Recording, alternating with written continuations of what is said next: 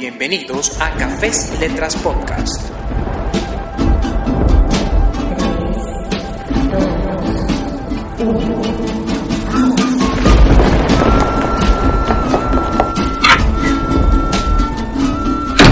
Lo mejor del 1.0, 2.0 y 3.0.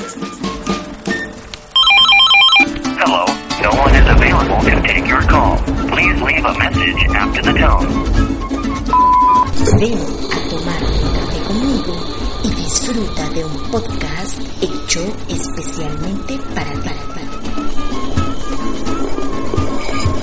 Ciencia, tecnología,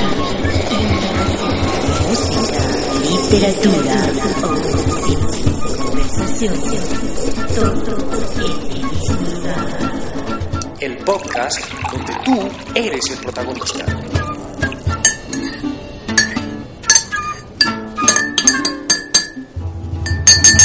Esto es Café sin letras, de Venezuela para el mundo.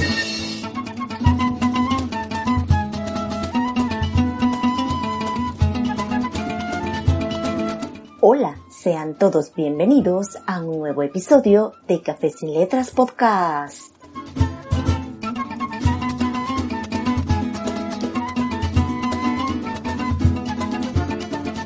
Les habla Alena Rojas Valduciel, arroba alenita-bajo en Twitter, y les estaré acompañando durante este episodio para presentarles lo más destacado del 1.0, 2.0 y 3.0.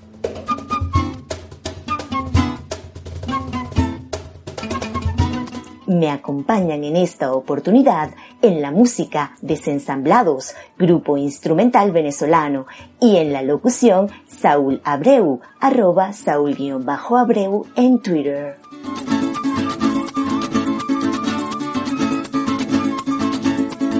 Agradecida por su sintonía, les invito a que me acompañen durante este nuevo episodio y disfrutemos en conjunto de un nuevo café sin letras.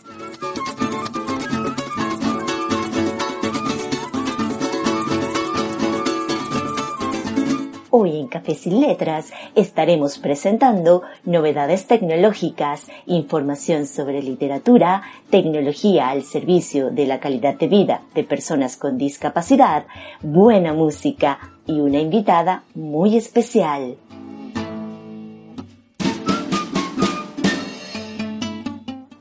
Quédate con nosotros, enseguida comenzamos con este nuevo episodio de Café sin Letras Podcast. No te lo puedes perder.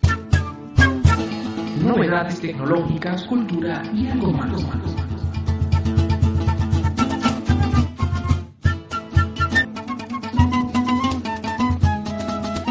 LG estrenará nuevo sensor de huellas digitales invisible. El dispositivo estará ubicado debajo del cristal de la pantalla. Esta vez, de la mano de su departamento Innotech, han creado un nuevo botón de huella dactilar ultra pequeño, el cual estará integrado bajo el cristal. La compañía asegura que este nuevo sistema consigue igualar la velocidad de reconocimiento de los actuales sensores tradicionales. Sin embargo, aún no se conoce qué dispositivos contarán con este nuevo prototipo de seguridad. Se espera que LG redirija su nuevo dispositivo de seguridad tanto a los terminales de gama alta como a los terminales de gama más baja que produce la compañía. La empresa busca mejorar el diseño de sus teléfonos ya que de ahora en adelante no pretende contar con un botón en el cuerpo del equipo que no siempre encaja con el concepto general del móvil.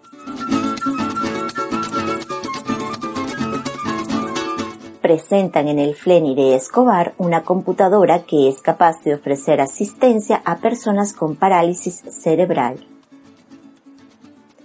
Una computadora que ayuda a que personas con parálisis cerebral y otras patologías neuromusculares puedan comunicarse fue presentada este pasado mes de abril en la clínica Fleni de Escobar, Argentina, con la intención de informar a padres y profesionales. El dispositivo creado por Sheila Levy y desarrollado por la empresa Tobii Technologies de Suecia puede adquirirse en Argentina mostrando el certificado de discapacidad por un costo aproximado de 1.800 euros. Tobii, la computadora, permite realizar un seguimiento ocular, por lo cual se recomienda en pacientes que tengan parálisis cerebral, distrofia muscular y cualquier otro traumatismo cerebral, ya que permite que se comuniquen a través del movimiento de sus ojos.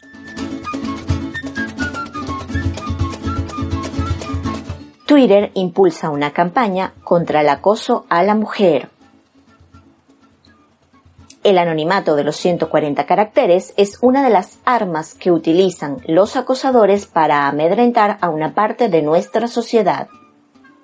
Por ello, a través del hashtag Fuerza en mi voz, la empresa del pajarito ha puesto en marcha una nueva campaña entre las mujeres para dar a conocer las herramientas contra el acoso y las posibilidades que ofrece la red para el empoderamiento femenino.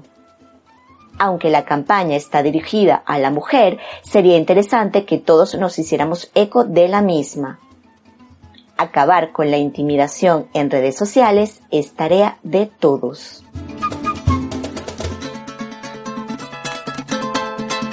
Y en innovación presentamos a Otto.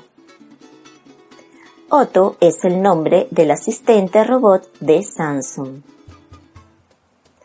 Este pequeño robot puede responder preguntas y monitorizar tu casa mientras estás lejos.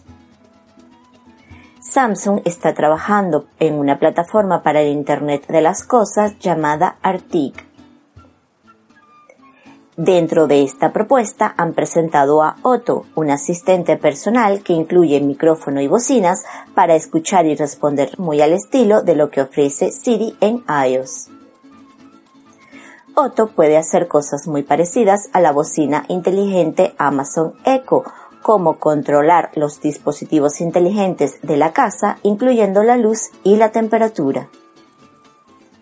Pero a diferencia de la bocina de Amazon, Otto posee una cámara de alta definición capaz de enviar video en vivo a un smartphone o al ordenador para permitir monitorizar la casa mientras estás fuera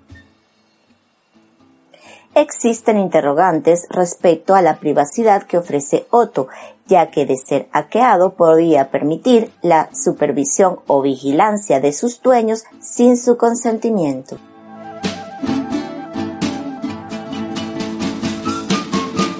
Y en literatura continúa la polémica en los premios Hugo. Los premios Hugo son los premios a la ciencia ficción más famosos de todo el mundo, premios que no escapan y son ajenos a la polémica y a las cuestiones políticas. El sistema de votación de los premios Hugo es un sistema muy peculiar, que consta de una votación a doble vuelta, donde los asistentes al WorldCon hacen gala de su voto para escoger al candidato. Actualmente, los premios Hugo están divididos en dos bandos. El bando de los rabiosos, un bando mucho más radical que busca siempre un éxito en particular, y el bando de los lentos, considerado un bando mucho más tranquilo y conservador. Todos son conscientes actualmente que de no haber un cambio próximamente, los premios Hugo terminarán por desaparecer. Por ello, en este año se presentará una reforma al sistema de votación, la cual constará de un solo voto por participante que no podrá ser ni compartido ni doblado. Algo que de seguro cambiará significativamente el resultado de los premios Hugo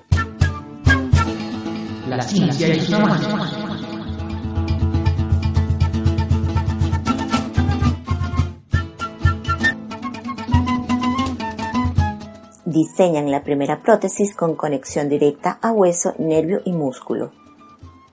La primera prótesis en el mundo que se conecta directamente al hueso, a nervio y a músculos permite a la persona tener sensaciones, libre movimiento y prácticamente se controla con la mente.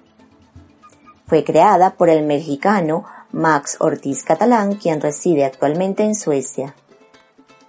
El artefacto se convierte en una extensión del cuerpo humano mediante óseo-integración. Esto quiere decir que se conecta directamente al hueso a través de un implante óseo y gracias a uniones con interfaces neuronales y musculares se logra un control robusto e intuitivo de la prótesis artificial. De esta forma, con tan solo pensarlo, es posible mover la extremidad. La investigación se llevó a cabo en la Universidad Tecnológica de Chalmers, Gotemburgo, Suecia, en conjunto con el Hospital Universitario de Grenka y la compañía tecnológica Integrum App, que trabaja con prótesis de anclaje óseo. El artefacto consiste de dos partes, una prótesis y un implante. La primera parte, es decir, el implante, requiere de una cirugía en donde se coloca el implante de titanio y un sistema de control de electrodos que va conectado a músculo y nervios. La segunda corresponde a una prótesis robótica desmontable. De esta manera, si el paciente desea tomar un baño, puede retirar la parte robótica. El implante de titanio para anclar la prótesis al hueso se encuentra disponible por el momento solamente en Europa, Australia, Chile y Estados Unidos, pero se están haciendo convenios para que comience a desarrollarse próximamente en México.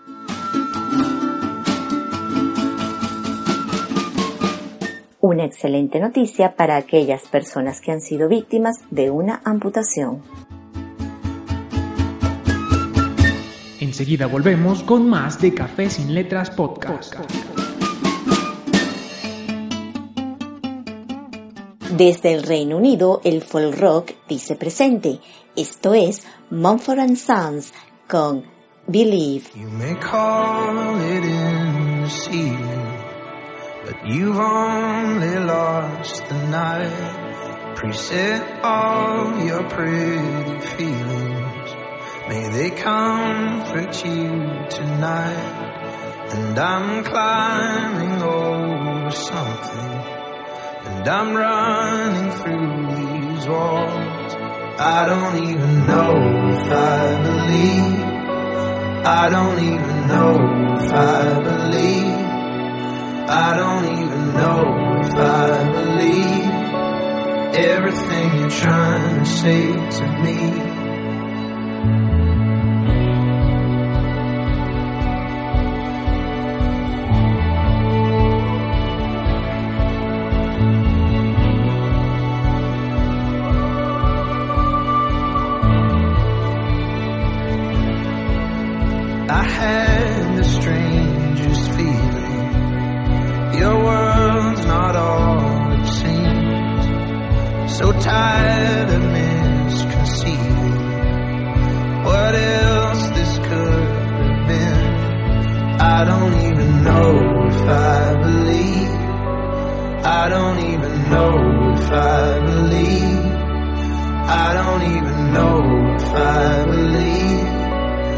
everything you're trying to say to me. So open up my eyes. Tell me I'm alive. This is never gonna go our way. If I'm gonna have to guess what's on your mind.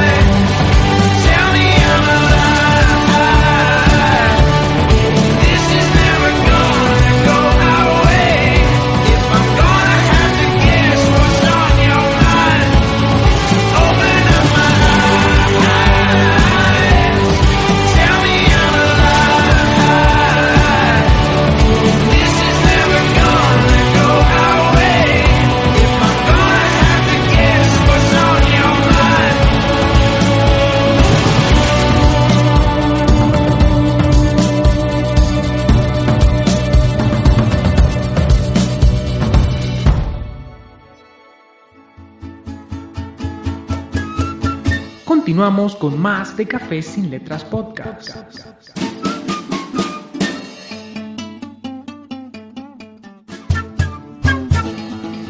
De charla y café.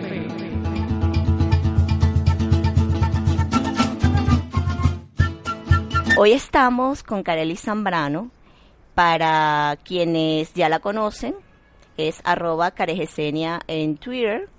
Eh, tiene una actividad, eh, digamos que constante en Tiflo Libros, que es una lista de correos eh, formada por la comunidad de personas ciegas de todo el mundo. Eh, me imagino que las personas ciegas que nos estén escuchando ya sí tendrán una idea de quién es Carelis. Y para quienes no, bueno, es una amiga de la casa que hemos querido invitar porque creemos que su digamos, su historia de vida, su opinión y, y, todo lo que ella nos tiene que contar, de verdad eh, vale la pena presentarlo. Carelis, bienvenida a Café Sin Letras Podcast. Hola Ale, eh, muchísimas gracias por la invitación a tu podcast. Eh, les hablo desde San Cristóbal, Estado Táchira, Venezuela, y espero que este podcast sea del agrado de todos ustedes. Yo estoy segurísima de que sí. Carelis, para comenzar uh, con tu historia, cuéntanos tú a qué te dedicas diariamente. Eh, yo soy abogada, egresada de la Universidad Católica del Táchira, ya tengo 10 años de graduada y ejerzo funciones como funcionaria público en la Procuraduría General del Estado Táchira, en el área de consultas, emito opiniones jurídicas y eh, hago las revisiones de los proyectos de ley que son promulgados por el Consejo Legislativo eh, eh, Estadal antes de ser publicados en Gaceta y cuando estos pues contienen algún vicio, algún error, pues soy la encargada de devolverlos y de hacer las correcciones correspondientes en nombre del gobernador del estado. Oye, qué interesante eso. Cuéntanos otra cosa, Carely, que no lo dijimos al principio porque es que yo creo que, que como todo siempre se nos va olvidando un poco que tenemos discapacidad eh, porque siempre nos vemos principalmente como ciudadanas, como mujeres y como personas, ¿no? Antes que todo, cuéntanos cuál es tu discapacidad. Eh, tengo una discapacidad visual, ciega total, fui deficiente visual hasta los 12 años y luego a causa del glaucoma pues perdí totalmente la visión. Vale. ¿Cómo fue tu proceso de inserción educativa y luego tu proceso de inserción laboral? Cuéntanos brevemente cómo fue en tu caso. Mira, eh, como toda persona deficiente visual, porque mi problema de visión era eh, bastante complicado, tuve que iniciarme con el método braille y eh, eh, realicé todo lo que fueron mis estudios de primaria en una escuela de educación especial que existe en San Cristóbal, que actualmente tiene el nombre de Unidad Educativa Bolivariana Torbes. Y bueno, cuando salí de ahí comenzó el problema de la integración en una secundaria porque la escuela únicamente ofrecía estudios, o en la actualidad también es así, solo hasta el sexto grado, de manera que toda persona que sale de allí tiene que ser incorporada a una escuela de educación regular para continuar sus estudios de secundaria. Ahí yo tuve los primeros tropiezos, ¿sí? Porque eh, quise ser incorporada a un colegio privado que estaba muy cerca de casa y simplemente me negaron la entrada por considerar que yo era un elemento perturbador para la población estudiantil. Ok, y entonces, ¿cómo, ¿cómo se hizo en tu caso entonces? ¿Cómo fue tu secundaria en vista de esa barrera inicial, digamos? Eh, bueno, para el momento no, recordemos que no existía una ley de personas con discapacidad como lo hay en la actualidad, o si existía era muy poco conocida, no, no era tan divulgada como actualmente. Entonces no se consideraba que eh, ningún instituto tuviese la obligación de insertar personas con discapacidad. Eh, por esta razón, pues se hizo la visita a una institución pública, a un liceo, lo que conocemos en Venezuela como un liceo público, allí con los profesores integradores que cumplen la función de integración de la unidad educativa bolivariana Torbes, explicaron cuál era mi situación a la directora de este liceo y ella sí me aceptó desde un primer momento sin ningún inconveniente y ahí cursé mis estudios desde el primero al quinto año de bachillerato. Luego de haber superado esa barrera en la secundaria, ¿cómo fue tu proceso universitario? Al intentar ingresar a la Universidad Católica del Táchira, eh, yo estoy muy agradecida con, con su personal, con sus autoridades, las que existían para el momento, porque realmente ellos nunca me pusieron ningún inconveniente de ingreso tomando en cuenta mi discapacidad visual. La única diferencia que existió es que para el momento yo no tenía conocimiento del uso de un lector de pantalla, de las nuevas tecnologías que estábamos usando las personas con discapacidad visual y eh, existía eh, como que el dilema por parte de ellos de cómo hacer para yo presentar una prueba escrita en formato accesible.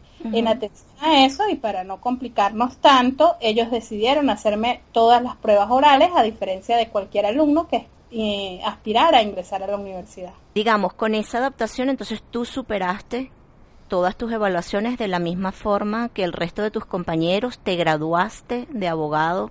¿Qué pasó después que tú te gradúas y que viene ese, ese proceso y esa incertidumbre de, bueno, ahora qué hago, dónde voy a trabajar, cómo, cómo hago para tener una vida profesional activa? ¿Cómo fue en tu caso? Mira, eh, yo pensé que iba a ser muy difícil porque, repito, para el momento yo no manejaba una computadora y yo siempre pensé que no iba a poder ser independiente en mi trabajo, más tomando en cuenta la profesión que había elegido, que era la de abogado, donde lógicamente pues hay que hacer muchos documentos, hay que ir a tribunales, hay que revisar expedientes, hay que analizar leyes y yo decía, nada, pues siempre voy a depender de unos ojitos que me lean. Y obviamente, pues tú como siempre comenzando, jamás vas a tener los recursos para decir, empiezas de forma independiente y vas a tener cómo pagar una secretaria. Yo duré desde que salí de la universidad año y medio sin trabajar con la fortuna de que para ese momento llegó el primer lector de pantalla a mis manos, pero no tenía ninguna persona que, que, me lo enseñara a usar.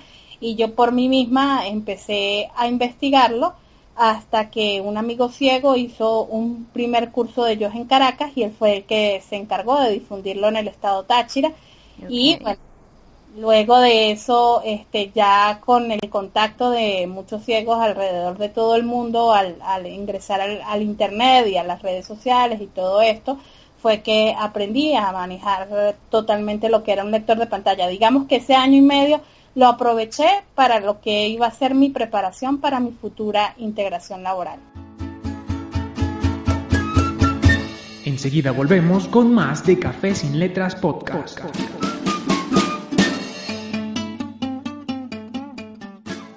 Seguimos con talento británico. Montfort Sons nos presentan I Will Wait.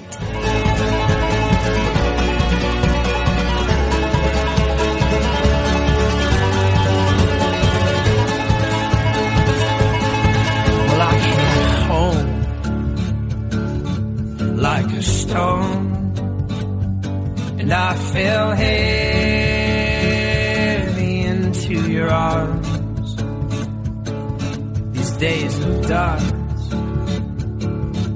Wish we'd known will blow away with this new sun. But I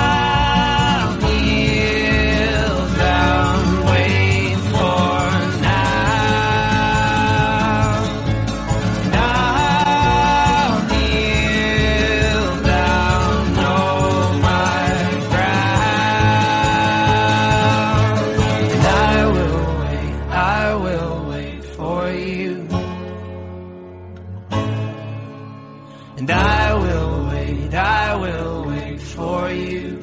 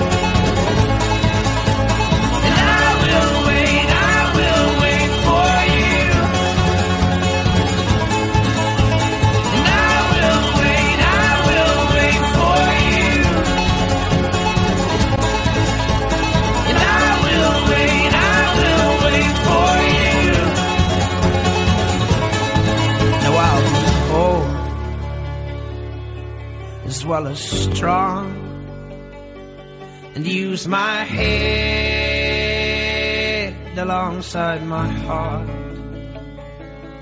So tame my flesh and fix my eyes. A tethered mind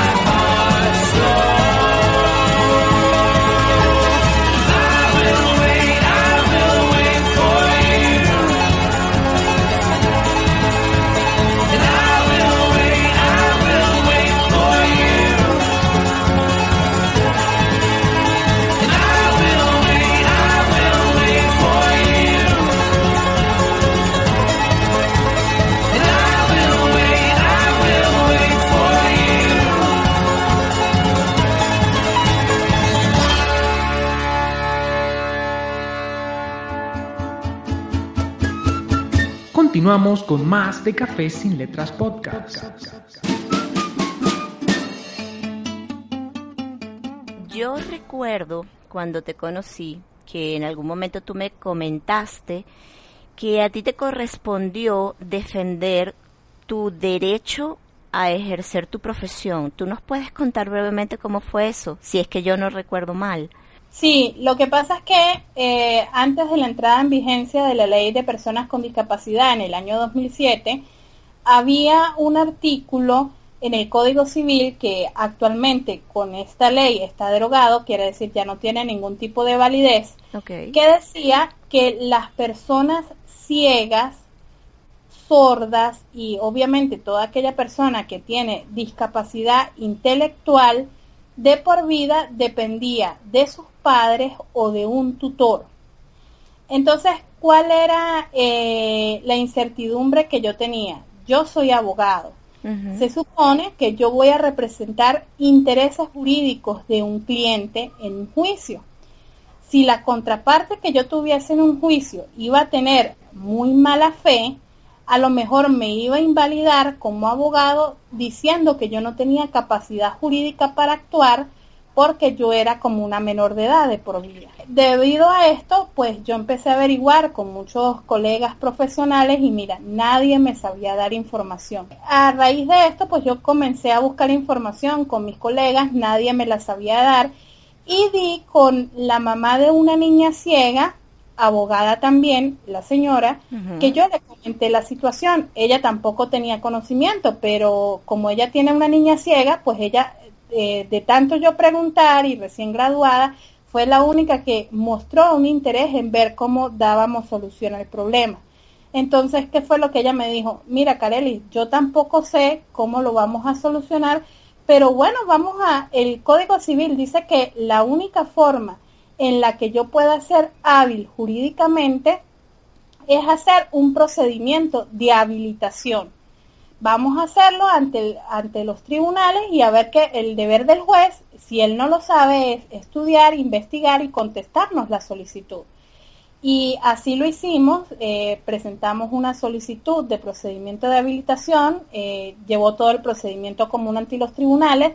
Al llegar al tribunal que le correspondió conocer del asunto, el juez, eh, digámoslo así, se quedó loco porque él dice que en todos sus años de ejercicio profesional nunca había tenido una solicitud de esas Claro.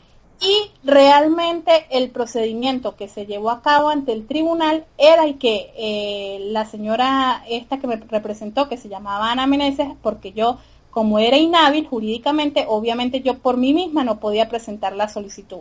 Ella fue la que me representó en todo el procedimiento y eh, le dimos, digamos que clases de derecho al juez, porque él decía, nos citaba y nos decía, ajá, ¿y ahora qué hacemos? Entonces nosotros le sugeríamos, bueno, eh, doctor, la sugerencia de nosotros es que ahora haga una cita de los médicos para ver el tipo de discapacidad que teníamos. Entonces el tribunal contestaba por escrito eh, ordenando la designación de dos médicos. O sea, el procedimiento que se siguió era el que nosotros verbalmente le decíamos al juez, entonces el tribunal contestaba por escrito. Y así lo hicimos. El proceso falló a tu favor, entiendo, porque si no, no habrías podido ejercer. Sí, sí. Eh, al final, pues tuve una sentencia favorable en primera instancia. El Código Civil decía que una vez obtenida tú la sentencia en primera instancia, era deber del juez enviar la consulta a un tribunal superior. Él lo hizo, se fue a segunda instancia y en segunda instancia también falló a favor, pero cuando sale la segunda decisión de segunda instancia, ya había salido la ley de personas con discapacidad y ya todo este procedimiento pues no, no tenía ninguna validez. Yo tengo entendido que en la actualidad no solamente, eh, bueno, te desempeñas en la Procuraduría, sino que también has iniciado una nueva etapa eh, que yo debo, ante todo, felicitarte realmente, porque yo sé que eso es de verdad todo un reto y todo un, no sé, desde mi punto de vista, una ruptura de, de, muchísimos paradigmas. Y es que ahora eres docente en la Universidad Católica del Táchira, este, justamente en Derecho, ¿no? Cuéntanos cómo, cómo ha sido esa experiencia. Mira, es el primer año que tengo la oportunidad. Inicié el año académico en octubre del año pasado, eh, de octubre a julio, porque la materia que doy es anual. Okay. Y eh, las conversaciones comenzaron a partir de marzo del año pasado. Yo desde que salí de la universidad siempre tenía esa meta. Yo decía, yo quiero ser profesora universitaria. Y claro, eh, obviamente pues tuve que cursar primero estudios de posgrado, una vez los concluí, empezaron hace como dos años las gestiones en la universidad, pero eh, por una u otra razón nunca mostraron ningún interés hasta que el año pasado, a mediados de marzo, yo llevé como cualquier persona un currículum porque estaban buscando profesores para el nuevo año académico y eh, eh, efectivamente fue, fui llamada a una primera entrevista con la decano de la Escuela de Derecho. Ella ya me conocía porque eh, una de las ventajas que quizás yo tuve es que yo fui alumna de muchos de los profesores que hoy en la actualidad están como autoridades de la universidad. Claro. Y eh, la, la inquietud más grande de ella era cómo iba a ser yo para eh, realizar todo lo que eran las calificaciones, eh, quizás iba a pasar material informativo a mis alumnos para el tema de estudio eh, yo le tuve que explicar que bueno, que yo manejaba un lector de pantalla, una computadora, que en ese sentido yo no iba a tener ningún problema, que yo iba a ser totalmente independiente para realizar mi trabajo, que quizás en lo que yo necesitaba apoyo y lo iba a pedir, eh, en el caso de quedar, era eh, una persona que me ayudara en el momento de aplicar un examen, ese oral o escrito, porque obviamente pues necesito de alguien que me vigile a los muchachos Claro. copien, sobre todo a lo mejor con el tiempo pues yo adquiera la, la, experiencia y la suspicacia para detectarlo, pero en un primer momento y tan nueva, ese era el terror que a mí me daba. Entonces ellos desde un primer momento, de hecho en esa entrevista previa, ella inmediatamente llamó a algunos profesores que forman parte del consejo universitario. Ellos dijeron que eh, si esa era eh, mi única eh, dificultad, que ellos no tenían problema en ponerme profesor, sobre todo porque el reglamento de la universidad dice que si un profesor solicita a alguien de apoyo para aplicar los exámenes, que esto se puede llevar a cabo. Eh, luego de esa primera entrevista fui llamada a una segunda, que ya fue con el Consejo de Facultad. Eh, ahí de verdad yo vi un poquito más renuencia, yo pensé que no me iban a llamar a la tercera, porque había sobre todo una de las profesoras eh, que decía que ella veía muy complicado que yo pudiese controlar un grupo de alumnos. Okay. Que eh, para ella, ella decía que era un riesgo que incluso los muchachos me llegaran a faltar el respeto en clase, que, qué sé yo, que se presentara a algún problema que no solamente podía ser para mí, sino que se me escapara a mí de las manos y pasara a ser un problema de la universidad. Sin embargo, pues como eh, la decisión no dependía de ella, sino eran siete profesores y era la votación de la mayoría, por mayoría pasé a la tercera fase, que era mm, presentar una microclase del tema que yo quisiera, un tema libre. Okay. Y bueno, presenté la microclase, ahí no sé qué discutiría el consejo de facultad, porque cada eh, aspirante presentaba y salía. Y yo dije, bueno, en nombre de Dios, si me llaman o no me llaman, y sí, resulté, me llamaron a finales de septiembre, me ofrecieron cuatro materias, pero de esas cuatro materias, yo por la inexperiencia y por no volverme loca con tantos alumnos, porque las aulas de derecho tienden a tener más de 90 alumnos por aula, Sí. Yo dije, no, yo voy a empezar con una sola. Muy bien. Voy a iniciar dando una sola y esa es la que estoy dando en la actualidad. ¿Y, y cómo ha sido tu experiencia como docente ante un grupo tan numeroso de, de personas que no tienen tu misma discapacidad? Cuéntanos un poquito eso. Pues mira, bastante gratificante. Eh, al principio los alumnos se quedaron eh, muy sorprendidos de ver que su profesora tenía discapacidad visual. La primera clase en el salón no se escuchaba ni el ruido de una mosca. Cuando yo empecé a darles clase, ellos estaban muy concentrados en lo que yo les estaba diciendo. y una vez yo puse las reglas de juego, perdón, este, ellos comenzaron a, yo les dije que para romper el hielo, que yo sabía que ellos tenían mucha curiosidad de que su profesora tuviese discapacidad visual, yo eh, quería que ellos me hiciesen las preguntas que ellos consideraran pertinentes. Al principio nadie quería hablar. Yo dije, bueno, si nadie quiere hablar, pues damos la clase por finalizada por hoy y les, les recalqué lo que tenían que hacer para la siguiente clase. A la final, eh, una de las muchachas rompió el hielo y empezó a preguntarme lo que siempre preguntan, que cómo, cómo hacía yo para trabajar, cómo hacía yo para leer un mensaje de texto en el celular, cosas así. Al hacerlo, pues todos los muchachos empezaron a preguntar. Y luego de eso, pues ha sido bastante gratificante, contrario a lo que las autoridades de la universidad pensaban. Los muchachos me tratan con respeto, como una profesora más. Creo que eso también se lo gana cada quien eh, a medida de que va dando sus clases. Y el primer examen que apliqué lo hice de forma oral, lo apliqué de forma oral con el apoyo, la universidad efectivamente me prestó el apoyo del profesor que yo había requerido y yo les había hecho una evaluación previa que era entregar un ensayo de uno de los temas que les había dado en clase.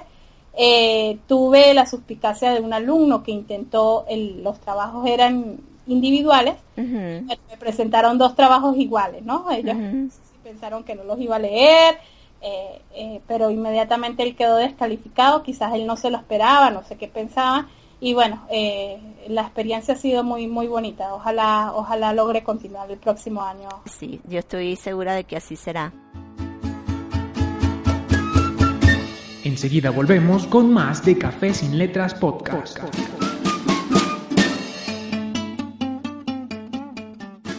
Vamos con The Wolf de Mumford and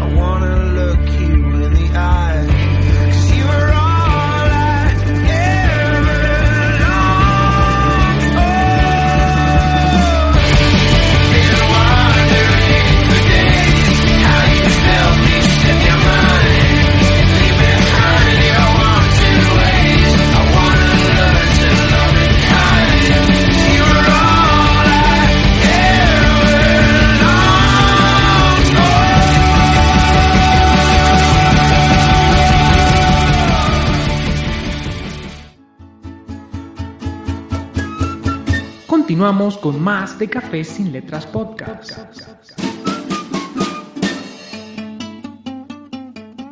Muy bien, Carelis. Realmente tu experiencia, si se quiere, bueno, es todo un ejemplo de superación de barreras, un ejemplo de buena actitud. Realmente, bueno, yo siempre, y creo que no es la primera vez que te lo digo, he sentido muchísima admiración por ti, por lo que haces y sobre todo por la voluntad y la mística con que lo haces, ¿no? De verdad que esa es una de las razones también por las cuales yo quería mm, traerte hoy a Café Sin Letras. Eh, ya para ir cerrando, a mí me gustaría que me comentaras un poquito tu opinión sobre algo que, mm, que ha ido surgiendo en los últimos meses, ¿no? Y es que el defensor mm, del pueblo de aquí de Venezuela ha comentado la intención de presentar un proyecto para crear una nueva ley de atención a las personas con discapacidad. Eh, en realidad, no, yo he oído, bueno, cosas como que digo, comentarios de otras personas con discapacidad, me refiero de que, bueno, para que una nueva ley, de hecho yo también lo pensé así en algún momento, pues bueno, para que una nueva ley si ya tenemos una, ¿por qué no aprobar más bien un reglamento?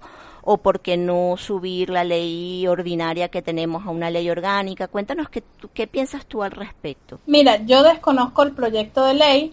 El grandísimo problema que, que tiene Venezuela es que lamentablemente a veces los organismos encargados de la atención a personas con discapacidad se encargan de hablar de nuevos proyectos de leyes, de reglamentos y nunca consultan a la persona con discapacidad de cuáles son verdaderamente sus necesidades, ¿no? Eh, no puedo emitir opinión sobre el proyecto porque, como te lo digo, Sí, lo claro. conozco, pero eh, yo también soy de la misma opinión que tú tienes y que tiene la mayoría de personas con discapacidad. No se puede eh, promulgar una nueva ley cuando la que tenemos en la actualidad aún tiene muchísimas deficiencias para su aplicación y un reglamento que debió haber sido publicado, creo que seis meses después de la entrada en vigencia de la ley, aún ni siquiera está aprobado, tomando en cuenta que la ley fue publicada en el año 2007. Eso de que se haga la ley con la posibilidad de que tenga un rango de orgánico tampoco tiene ningún sentido y ya aquí voy a entrar eh, a darles la explicación desde el punto de vista como abogada. Resulta que una ley orgánica y una ley ordinaria en jerarquía tienen el mismo orden de aplicación. No es que una ley orgánica está por encima de una ley ordinaria, ¿sí? Tienen el mismo rango de preferencia. Lo que sucede, lo que diferencia una ley orgánica de una ley ordinaria es que la ley orgánica va dirigida a crear o nuevos órganos del poder público o a regular el funcionamiento de órganos del poder público. O va a servir de base, es una ley que va a ordenar la creación de otra ley. Espero que me entiendan lo que estoy diciendo. ¿sí? Sí, no, yo creo que se entiende Lo que perfectamente. es que en, en el caso venezolano, lamentablemente, desde hace mucho tiempo, con la creencia de que una ley orgánica tiene eh, prioridad en su aplicación o tiene una mayor jerarquía que una ley ordinaria, ahora todas las leyes han salido con la denominación de ley orgánica, pero realmente no existe ese orden de prelación. Una ley orgánica en el grado de jerarquía se encuentra al mismo nivel de, de una ordinaria. Entiendo. Carelis, mm, según tu posición, según tu opinión, tu experiencia, ¿por qué tú crees que no se ha todavía logrado, digamos, una aplicación apartando las fallas que pueda tener la ley actual de personas con discapacidad, ¿por qué tú crees que cuesta tanto que se cumpla la ley? Mira, eh, sobre todo partiendo de, de la integración laboral, yo creo que va mucho en el hecho de que las personas con discapacidad profesionales eh, que tienen algún grado de, preparación de educación superior no tienen la confianza por parte del empleador para ocupar cualquier cargo, eh, aunque tenga la preparación para ello, ¿no? El, el empleador no, no siente que esa persona va a estar con la capacidad de ocupar el cargo y ni siquiera la ponen a prueba. Entonces, eh, eso lamentablemente ha dado a que eh, efectivamente muchas personas logren el nivel profesional, pero que en la actualidad se encuentren desempleados o ejerciendo trabajos que no tienen nada que ver con su profesión, porque lamentablemente en Venezuela mm, existe mucho desconocimiento sobre la capacidad digamos, o el talento o la preparación que puede tener una persona con discapacidad a la cual se le pueden hacer las exigencias de cualquier otra persona para el cumplimiento de sus actividades diarias. Yéndonos un poco a futuro, con visión de aquí a unos años, no sé cuántos, pero tú cómo ves a Venezuela y cómo ves a las personas con discapacidad con este marco legal que tenemos, ¿Qué, qué cambios tú crees que puedan darse y hasta dónde tú crees que podamos llegar? Me gustaría mucho que hubiese un mayor apoyo a la ley que actualmente tenemos, una mayor difusión de la ley. Yo creo que eh, también los medios de comunicación nos pueden ayudar mucho en este sentido y esa es una de las cosas que yo siempre he hecho énfasis cuando he tenido la oportunidad de que me realicen algún tipo de reportaje aquí en el Estado. Necesitamos mucho el apoyo y la ayuda de los medios de comunicación. Pero más allá de eso, pienso que también los organismos que atienden a las personas con discapacidad deben tomar más en cuenta las necesidades que realmente tienen estas personas y no estar ocupado tanto por gente que ni siquiera en algunos casos ha tenido ninguna relación con el área de la discapacidad, lo que hace que desconozca mucho el tema y es lo que hace que no logramos avanzar. Yo pienso que Venezuela tiene mucho que dar tiene una ley muy buena que tiene eh, muchas posibilidades de integración, lo que falta es aplicación. Excelente, Carelis. Ya la última pregunta para, para finalizar por hoy, eh, porque bueno, yo sí espero poderte tener en una nueva oportunidad. ¿Cuál crees que ha sido la clave del éxito en tu caso particular. En el caso de Carely Zambrano, una mujer profesional, una mujer que, bueno, con todo y su discapacidad, ha sabido alcanzar sus metas. La perseverancia. Yo pienso que eh, a medida que te cierran las puertas, eh, hay muchas personas con discapacidad que dirán, es que yo me canso, es que es imposible que cada vez que yo voy a algún sitio, a buscar un trabajo o a querer estudiar una carrera me cierren las puertas. Mira, hay que siempre perseverar y por supuesto tener eh, la constancia, la dedicación y el esfuerzo y creer en lo que tú haces. Si tú no crees en lo que tú haces y no estás segura de la preparación, es muy difícil que puedas salir adelante.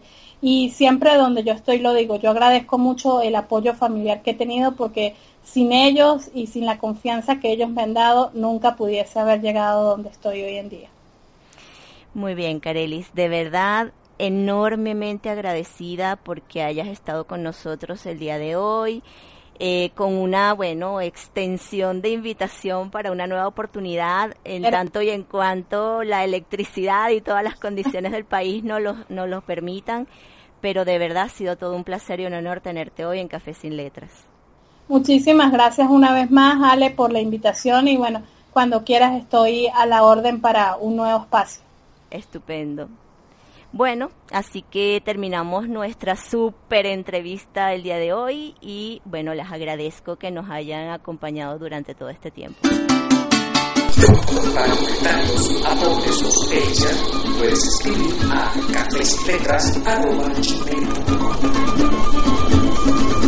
también puedes dejar tus comentarios en Twitter a arroba